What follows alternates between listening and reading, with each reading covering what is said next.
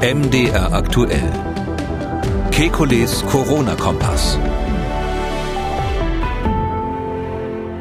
Wieso habe ich nach der ersten Impfung nicht einmal dieselben Rechte wie jemand mit negativem Schnelltest? Viele mit AstraZeneca geimpfte bekommen ihre Zweitimpfung mit einem mRNA-Impfstoff, aber geht das auch umgekehrt? Warum sind in der dritten Welle fast genauso viele Intensivbetten belegt gewesen wie in der zweiten, obwohl das RKI deutlich weniger hospitalisierte Fälle verzeichnet hat? Und woher kommen eigentlich die Benennungen der Virusvarianten? Damit herzlich willkommen zu einem weiteren Kekules Corona-Kompass Hörerfragen Spezial, nur mit Ihren Fragen. Die Antworten kommen vom Virologen und Epidemiologen Professor Alexander Kekulé. Ich grüße Sie, Herr Kekulé. Kekulé. Hallo, Herr Krüger. Ja, Herr Kekulé, das Thema Impfung und äh, die darauf folgende baldige Rückkehr zu ja, mehr Grundrechten für Geimpfte, die beschäftigt auch viele unserer Hörer.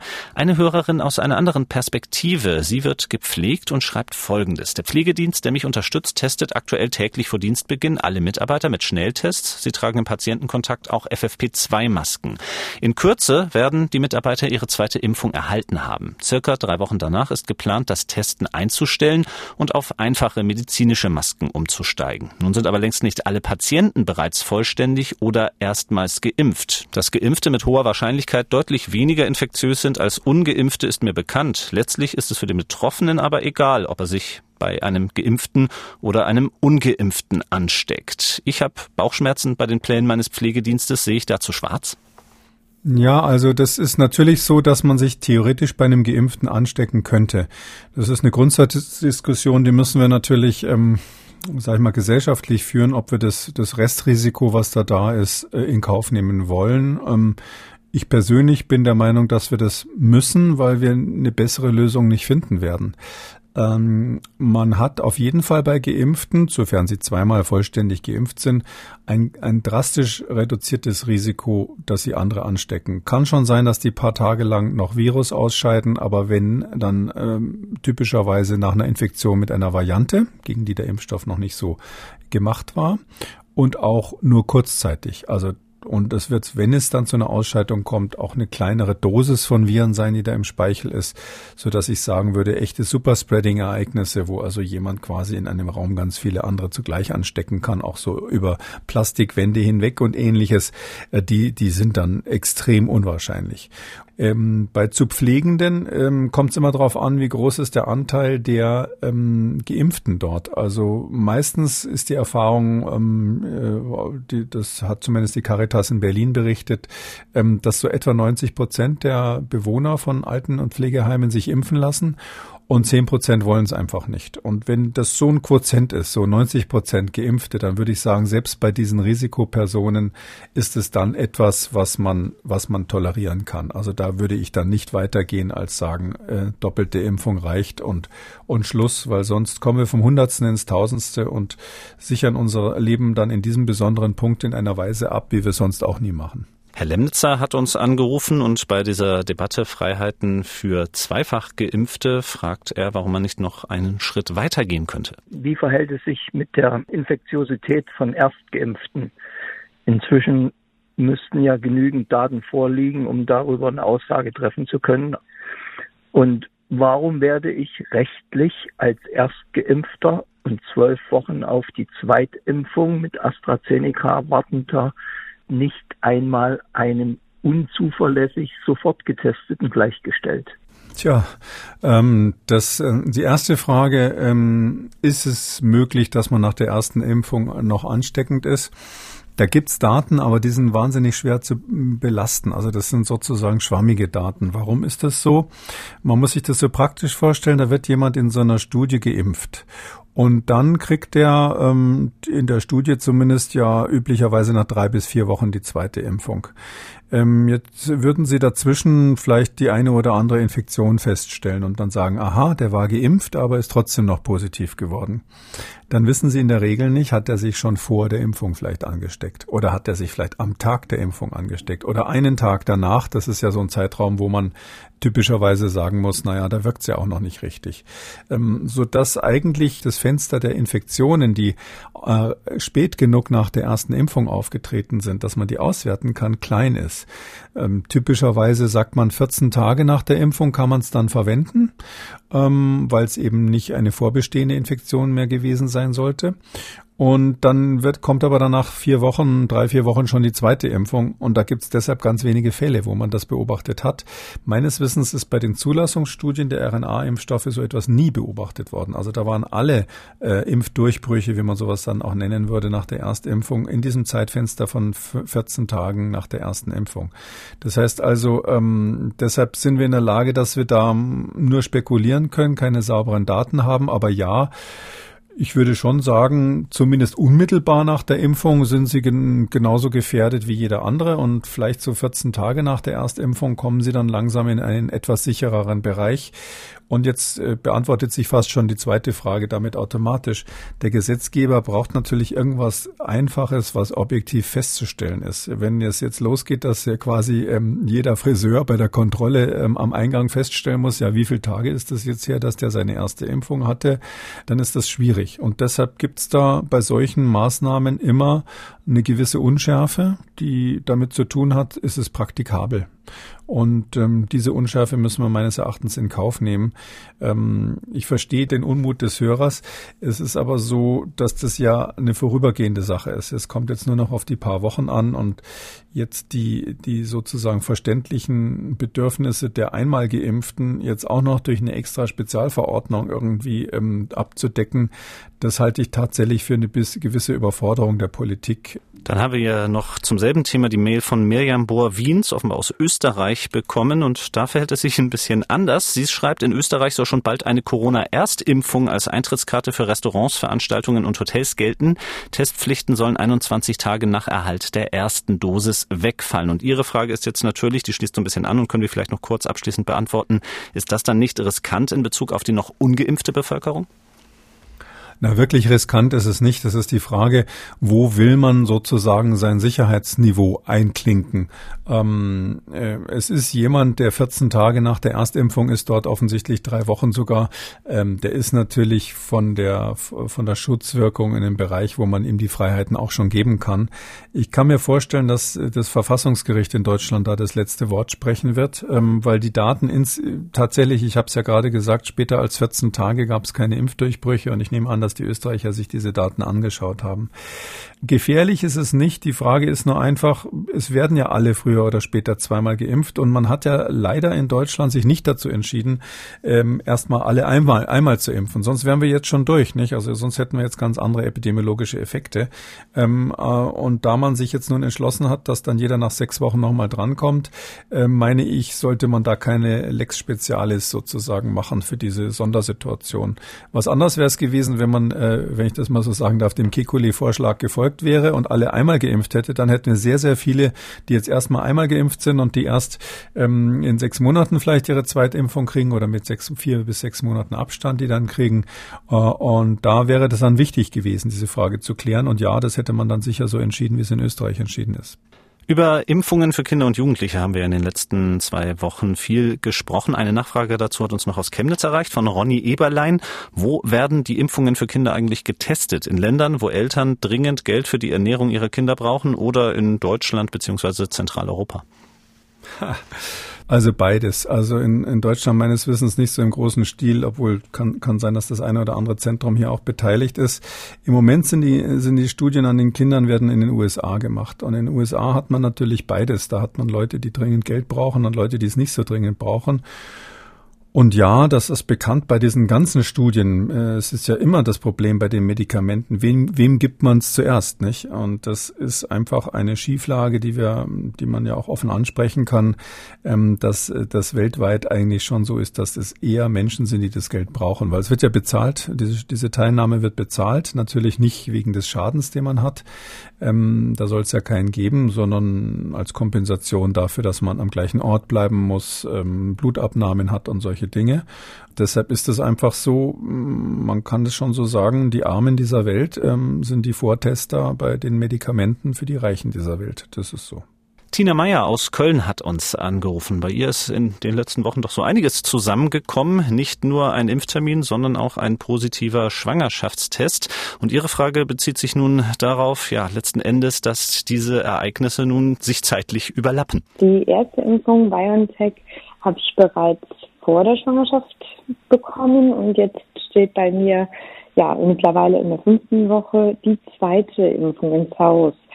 Sollte ich das tun, sollte ich das nicht tun, wäre total dankbar für eine Bearbeitung im Podcast. Ja, erstmal herzlichen Glückwunsch und alles Gute natürlich. Und in der Situation will man natürlich nichts verkehrt machen. Wie könnte sie richtig handeln? Ähm, ja, jetzt wissen wir natürlich zu wenig und es ist ja auch so, dass mal Telefonberatung bei Ärzten ist ja ganz verpönt, will ich jetzt auch nicht so machen. Ich kann ein paar allgemeine Sachen sagen. Also ähm, wenn ähm, die Frau Meier hier ein individuelles Risiko hat. Also wenn sie jetzt als Krankenschwester arbeitet, zum Beispiel auf einer Covid-Station oder aus anderen Gründen vielleicht äh, im Kindergarten arbeitet oder so, aus anderen Gründen wirklich ein hohes Expositionsrisiko hat, was sie, was schwer zu kontrollieren ist. Also ich meine jetzt nicht zum Einkaufen gehen, da kann man ja eine FFP2-Maske sauber aufsetzen, aber aus irgendeinem Grund einfach nicht drum rumkommt, äh, mit möglicherweise Infizierten zusammen zu sein. Dann könnte man sich die Frage stellen, ob die zweite Impfung während der Schwangerschaft ähm, sinnvoll ist. Es ist aber auf der anderen Seite so, dass wir natürlich bei den Schwangeren keine Daten haben. Wir haben ja kürzlich die Daten besprochen bezüglich der Schwangeren selber. Also da sieht's ganz gut aus, aber wir haben vor allem keine Daten bezüglich äh, dessen, was mit den Kindern später passiert. Wie ist es, wenn die Kinder 20 Jahre alt sind und die Mutter während der Schwangerschaft einen RNA-Impfstoff bekommen hat? Ähm, und auch die Daten während der Schwangerschaft, um das nochmal einzugrenzen, sind ja ähm, aus einer Studie, die jetzt nicht so perfekt gewesen ist. Hm, letzte, vorletzte Folge war das. Ähm, deshalb würde ich sagen, wenn es jetzt nicht einen ganz dringenden Grund gibt, aufgrund eines erhöhten Expositionsrisikos, jetzt diese zweite Impfung noch zu machen, würde ich es wahrscheinlich weglassen. Weil sie haben ein Risiko, was nicht genau bestimmbar ist ähm, bezüglich des Kindes hm, später mal. Und sie haben aber die Gewissheit, dass die erste Impfung schon sehr, sehr, sehr wahrscheinlich vor schweren Verläufen schützt. Also Glück gehabt, dass überhaupt vor der Schwangerschaft die erste Impfung stattgefunden hat. Und da würde ich mal sagen, die zweite Impfung braucht man nur, wenn wirklich eine äh, berufliche Exposition unvermeidlich ist. Apropos zweite Impfung, ich schaue ja auch bei den Mails immer rauf, welche Themen äh, sind gerade ein besonderer Trend und offenbar ist es gerade so, passt auch zeitlich zusammen, dass jetzt all diejenigen, die ihre Erstimpfung mit AstraZeneca bekommen haben, aber nun nicht mehr AstraZeneca bekommen aufgrund ihres Alters, die fragen natürlich, äh, welchen Impfstoff soll ich als zweites nehmen? Um das vielleicht ganz kurz abzuhandeln, äh, legen Sie sich da auf eine Empfehlung fest? Naja, auf das, was man kriegt. Also wir sind ja immer noch in der Mangelsituation in Deutschland. Ähm, ich kann nur noch mal sagen, ich glaube, dass die bald behoben sein wird. Also die Produktionen bei den RNA-Impfstoffen werden so dermaßen gerade hochgefahren. Und äh, vielleicht kriegen wir das auch irgendwie hin mit den Rohstoffen, die da fehlen zum Teil, dass, dass ich optimistisch bin. Aber in, im Moment würde ich nehmen, was angeboten wird. Da jetzt für, gerade für die Zweitimpfung noch groß eine Empfehlung auszusprechen, das das ist relativ egal. Ist auch biologisch macht es keinen großen Unterschied. Man könnte sogar ein bisschen spekulieren, ähm, den Impfstoff zu wechseln hat den Vorteil, dass das Immunsystem beim zweiten Mal ein bisschen auf eine andere Weise stimuliert wird. Und dadurch gibt es dann typischerweise so eine Verbreiterung der Immunabwehr. Und wenn man ganz viel Glück hat, dann ist sozusagen dadurch der Schutz gegen neue Varianten ein bisschen besser, als wenn man zweimal genau das gleiche bekommen würde. Mhm. Christine Martin aus Leipzig überlegt das auch, nur bei ihr ist es quasi andersrum, wenn es um den konkreten Impfstoff geht. Sie schreibt, nachdem meine Hausärztin nur BioNTech-Impfstoff geliefert bekam, erhielt ich, 63 Jahre alt, am 28.04. die erste Impfdosis. Kurz nach der Injektion entwickelte sich eine allergische Hautreaktion an Armen, Beinen und im Gesicht. Ähm, sie beschreibt das noch etwas ausführlicher und kommt dann zu ihrer Frage, wäre es prinzipiell möglich, mit dem AstraZeneca oder einem anderen Vektorimpfstoff die Immunisierung weiterzuführen bzw. nochmals zu beginnen? Und wenn ja, wann könnte dies frühestmöglich sein? Also das wäre eine sozusagen nicht zugelassene Verwendung des Impfstoffs, aber das nennt man dann auch Off-Label-Use, sozusagen benutzt anders, als es auf dem Zettel steht. Ähm, das ist aber zulässig. Also das kann der Arzt in der Einzelfallentscheidung natürlich machen. Ähm, da muss er das gut dokumentieren, seinen Patienten aufklären. Ähm, ich würde nicht sagen, dass da große Risiken damit verbunden sind. Ähm, man könnte ohne weiteres mit, mit AstraZeneca jetzt äh, insbesondere bei einer 63-jährigen Patientin ähm, natürlich äh, impfen. Ähm, es ist auch nicht gesagt, dass diese besonders starke, wohl eher allergische Reaktion beim zweiten Mal nochmal auftritt. Also das ist, wissen Impfärzte auch, dass das ganz schwer vorher äh, zu sagen ist. Es gibt äh, Patienten, die bei der ersten Impfung ganz stark reagieren und beim zweiten Mal kaum noch und auch umgekehrt. Und bei diesem BioNTech-Impfstoff ist es allerdings so, dass wir tendenziell bei diesen RNA-Impfstoffen, das ist auch nicht so sauber rausgearbeitet, nach der zweiten Impfung wohl eine etwas stärkere äh, Reaktogenität sehen. Ich würde aber jetzt, also wenn ich das wäre, würde ich wahrscheinlich versuchen, möglichst angstfrei einfach den, das Gleiche mir nochmal geben zu lassen bei der zweiten Impfung und dann einfach machen. Also es geht ja hier nicht um Leben und Tod, sondern um Nebenwirkungen, die offensichtlich vollständig sich zurückgebildet haben. Johannes Bartmann hat uns geschrieben über den Impfstoff von Johnson Johnson und fragt sich, wie genau schafft es dieser Impfstoff eigentlich einen ausreichenden Impfschutz ohne eine zweite Boosterimpfung zu erreichen und warum nutzen die anderen Impfstoffe diesen Trick nicht auch? Das ist eine gute Frage. Es ist so, dass ähm, Johnson Johnson einfach von vornherein drauf gesetzt hat, äh, mit einer Impfung zu arbeiten. Das ist ja ein Vektorimpfstoff und man ist da davon ausgegangen, dass die zweite ähm, Impfung sowieso nicht sehr viel bringen wird, diese Boosterimpfung, weil man ja zweimal den gleichen Adenovektor gibt und ähm, da mit sehr hoher Wahrscheinlichkeit, eigentlich mit Sicherheit, äh, bis zur zweiten Impfung schon die Patienten Antikörper gegen den Vektor auch gebildet haben, sodass also der Booster dann nicht mehr so einen tollen Effekt hat. Und äh, von diesem allgemein bekannten Problem der, der Vektorimpfstoffe, da gibt's ja dann sozusagen verschiedene Konsequenzen, die man ziehen kann. Johnson Johnson hat gesagt, okay, dann entwickeln wir eben einen Impfstoff, den man nur einmal gibt, ähm, mit entsprechend hoher Dosis. Ähm, hoffen wir dann, dass einmal reicht. Und die Daten, die da in der großen klinischen Studie gemacht wurden, sind ja nicht vergleichbar mit, ähm, mit den RNA-Impfstoffen von der äh, Impfstoffwirksamkeit, aber äh, sage ich mal sehr gut ausreichend. Bei AstraZeneca hat man sich von vornherein entschlossen, das eben mit der zweiten Impfung zu machen, in der Hoffnung, dass insbesondere dieser Schimpansen-Vektor ähm, hier möglichst selten auf Immunität trifft, zumindest nicht bei Menschen. Ja, also die dürften sich mit dem Schimpansen-Adenovirus noch nie infiziert haben. Ähm, vielleicht mal Tierpfleger, weiß ich gar nicht, ob das bei Tierpflegern vorkommt, aber eigentlich nicht. Und deshalb sagen sie, na gut, da äh, kann man vielleicht zweimal impfen. Es war ja auch so, muss man noch mal erinnern, dass AstraZeneca eigentlich auch nur einmal impfen wollte und dann blöderweise in den Phase 2 Studien festgestellt hat, dass die Antwort so schwach war, dass sie dann doch zweimal impfen müssen, weil, weil sie wussten eben natürlich auch, dass das äh, jetzt grundsätzlich mal äh, keine so gute Idee ist, mit dem Vektorimpfstoff zweimal zu impfen. Da ist es so, da gibt's minimale Unterschiede, ähm, wie genau der Vektor gebaut ist, was, wie genau das Antigen ist, was da drinnen ist. Das ist ja immer das der, quasi das Gen als DNA-Sequenz, ähm, was ähm, dann im Körper dazu führt, dass daraus dann ein Eiweißmolekül, ein Protein äh, produziert wird, was sehr ähnlich aussieht wie das Spike-Protein vom Coronavirus. Und ähm, da macht natürlich jeder Hersteller kleine, minimale, unterschiedliche Variationen. Bis hin zu der Frage, ähm, auf welche Weise wird dieses Gen eigentlich eingeschaltet? Also ähm, wer da in der Biologie sich noch düster erinnert, wenn so eine DNA in eine RNA umgeschrieben wird, dann braucht man immer so eine Art Steuerungseinheit, die heißt Promotor.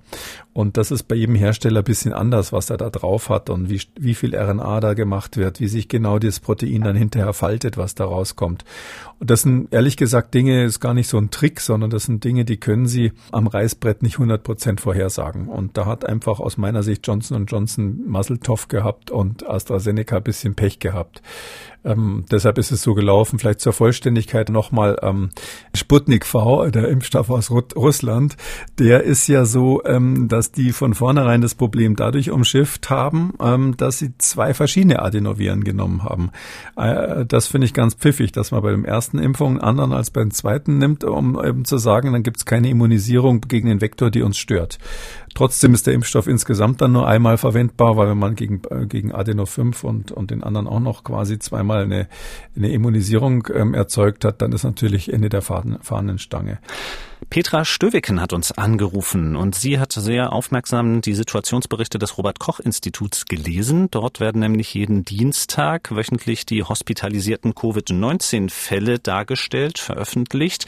Und dazu hat sie folgende Frage. Da kann man sehen, dass die sich ungefähr halbiert haben im Gegensatz zur zweiten Welle. Auch haben in den Altersgruppen das jetzt nicht erheblich zugenommen. Zum Beispiel die 35 bis 50-Jährigen sind auch nicht höher als in der zweiten Welle. Nun frage ich mich, warum sollen jetzt die Intensivbetten so stark belegt sein, wenn doch die Anzahl der hospitalisierten Fälle so stark abgenommen hat. Um das mit den Zahlen vielleicht zunächst nochmal zu verdeutlichen, also der Höchststand in der zweiten Welle kurz vor Jahresende, das waren beim RKI 12.000 hospitalisierte Fälle ungefähr und jetzt in der dritten Welle waren wir am Höhepunkt in einer Woche rund bei 6.000. Bei den Intensivbetten wissen wir wiederum, da sind wir relativ nah rangekommen an den Höchststand jetzt in der dritten Welle, wie es ihn auch im Winter gegeben hat. Also, wie passt das zusammen? Ähm, ja, wenn man jetzt Meldedaten mal außen vor lässt, ich weiß nicht genau, ob es da möglicherweise auch eine Verzerrung durch das Meldeverhalten gab. Das, das müsste man dann statistisch analysieren. Dann gibt es zwei Faktoren, die da ähm, meines Erachtens eine Rolle gespielt haben. Der eine ist, wir haben jetzt ähm, tendenziell jüngere Patienten, weil wir die besonders Hochaltrigen geimpft haben oder weil sie sich anderweitig schützen. Also wer nicht geimpft wird, der weiß ja inzwischen schon, äh, wie man sich gegen Covid schützt.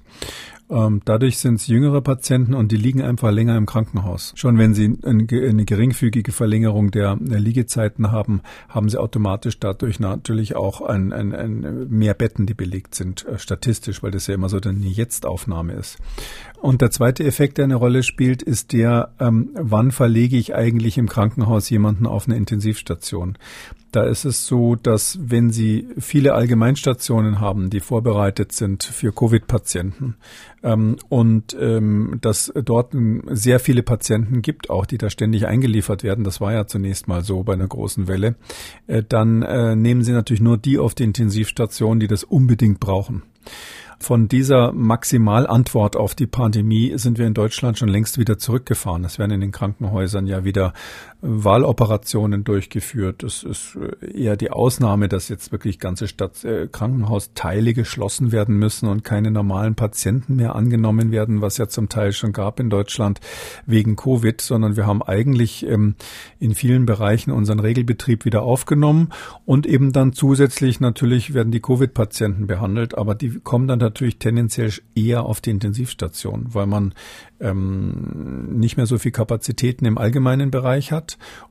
und weil man großzügiger sein kann, wenn man Betten frei hat. Und das ist ja jetzt so, wenn einfach diese Intensivkapazitäten vorgehalten sind und Sie haben so einen Grenzfall, dem es eigentlich ganz gut geht, aber wenn man sagt, na ja, so zwei, drei Tage äh, Highflow Sauerstoff wird er schon brauchen, würde ihm zumindest mal gut tun, dann zack liegt er auf der Intensivstation. Also ich persönlich kenne viele Fälle, äh, die in Deutschland auf der Intensivstation waren, ähm, jetzt gerade in den letzten Wochen, wo man am Anfang der Pandemie natürlich niemals die dorthin gelegt hätte, um die Betten für die, für die wirklich Schwerstkranken freizuhalten.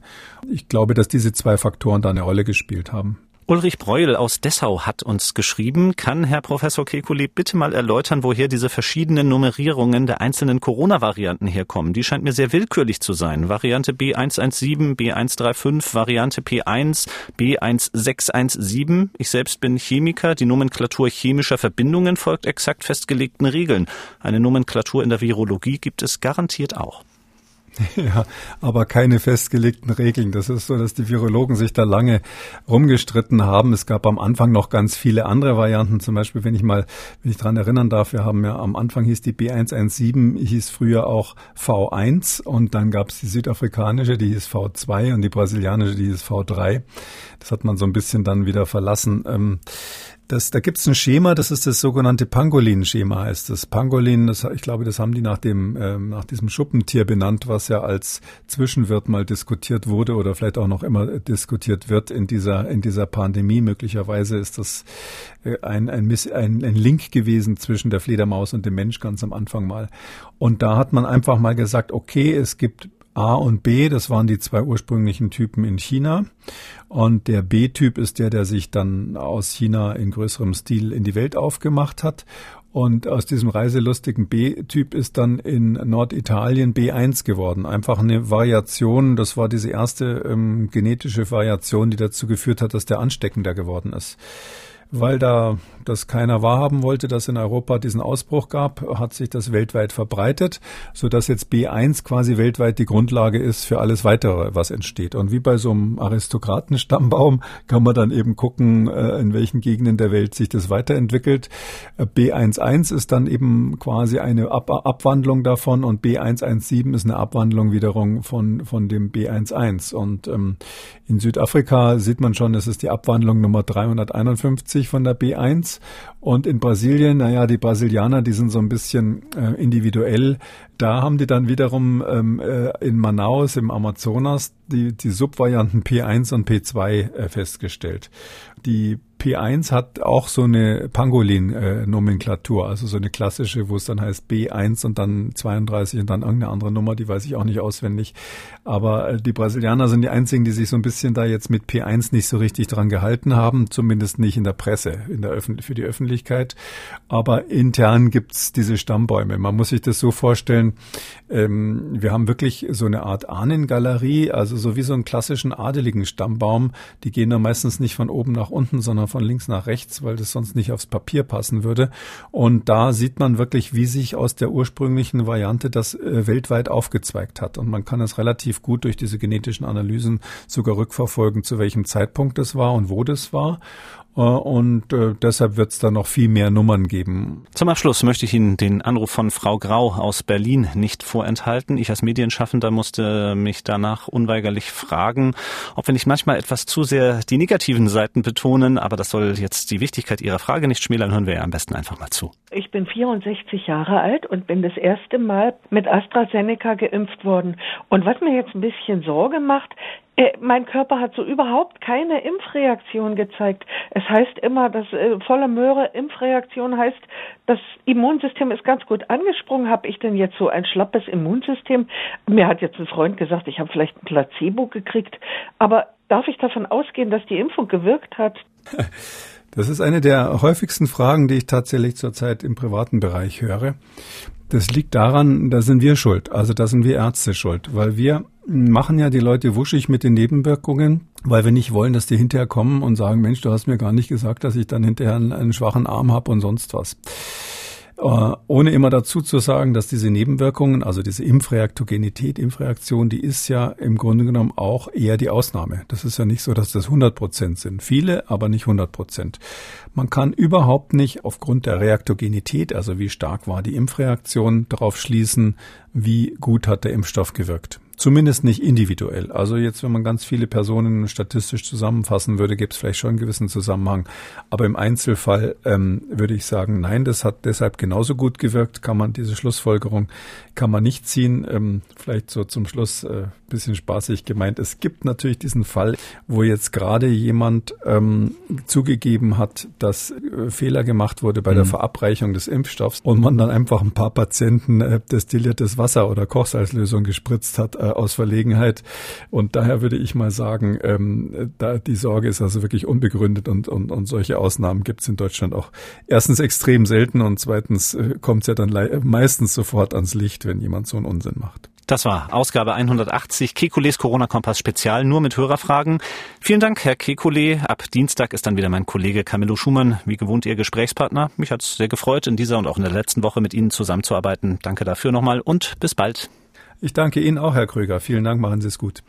Und wenn Sie eine Frage haben, dann schreiben Sie uns an mdraktuell-podcast.mdr.de oder rufen Sie uns an, kostenlos unter 0800 300 22 00 oder twittern Sie unter dem Hashtag FragKikule.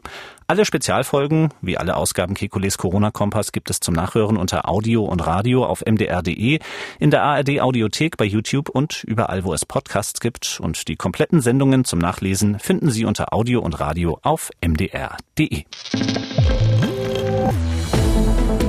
MDR aktuell. Kekules Corona-Kompass.